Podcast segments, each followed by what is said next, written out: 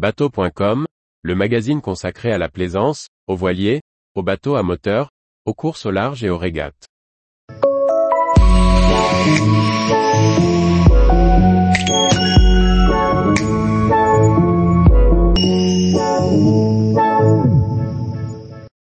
Barré à 30 nœuds en IMOCA, l'étrange expérience du vol. Par Briag Merlet. Invité par Alan Roura à naviguer à bord de son IMOCA Hublot, nous avons eu l'opportunité d'en prendre la barre. Une expérience du vol déroutante, sur un bateau dont le design a marqué un tournant à sa mise à l'eau. Sortir un IMOCA d'un port n'est pas une mince affaire, même lorsqu'il s'agit de l'un des plus courus, à savoir l'Orient-la-Base. Ces voiliers, conçus pour le Vendée Globe et les grandes courses océaniques, nécessitent un peu de logistique en amont pour le matériel et d'aide à quai au départ et à l'arrivée. Les sorties ne sont pas si nombreuses et les opportunités pour les personnes extérieures au team encore moins. Elles sont donc planifiées à l'avance, mais encore faut-il que la météo soit de la partie. Après une navigation annulée avant la route du Rhum pour cause de pétole, rendez-vous était à nouveau pris avec Alan Roura, le skipper suisse, pour l'accompagner sur Hublot en cette fin de printemps 2023. Et cette fois-ci, la météo était de la partie, avec un vent de terre soutenu et une mer plate. Nous larguons les amarres de l'Orient et envoyons rapidement la grand voile dans la rade.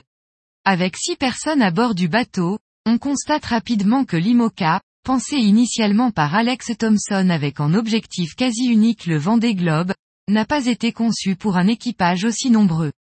Son fameux cockpit fermé, au pied de mât, accueille difficilement plus de deux personnes.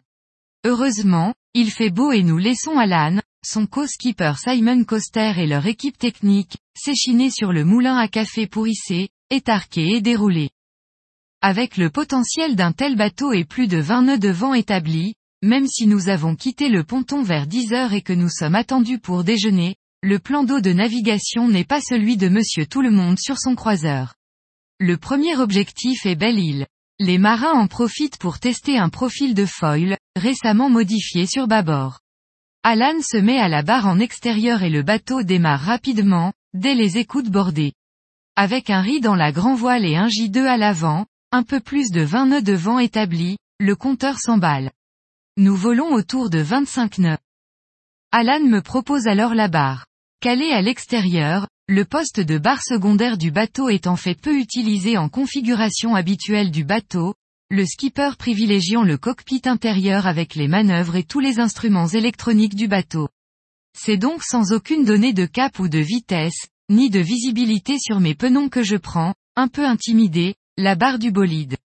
L'accélération est rapide, le bateau décolle, et je constate à quel point il est nécessaire de réguler le bateau à la barre. Un foilet est loin d'aller tout droit, et l'on imagine le travail des pilotes automatiques, et leur finesse. Sans outils, c'est finalement l'assiette du bateau qui sert d'indicateur. L'adrénaline est là et malgré certaines sorties de route, humide pour l'équipage lorsque le foil au vent planque dans l'eau, j'atteins la barre des 29 nœuds. Il est temps d'empanner et de tirer un bord vers Groix pour comparer les performances avec l'autre foil. S'ensuivent des bords de près, plus difficiles pour se foiler, très typés pour le portant, avant de rejoindre le port de Lorient. Merci à Alan et son équipe pour cette riche expérience ensoleillée. Tous les jours, retrouvez l'actualité nautique sur le site bateau.com. Et n'oubliez pas de laisser 5 étoiles sur votre logiciel de podcast.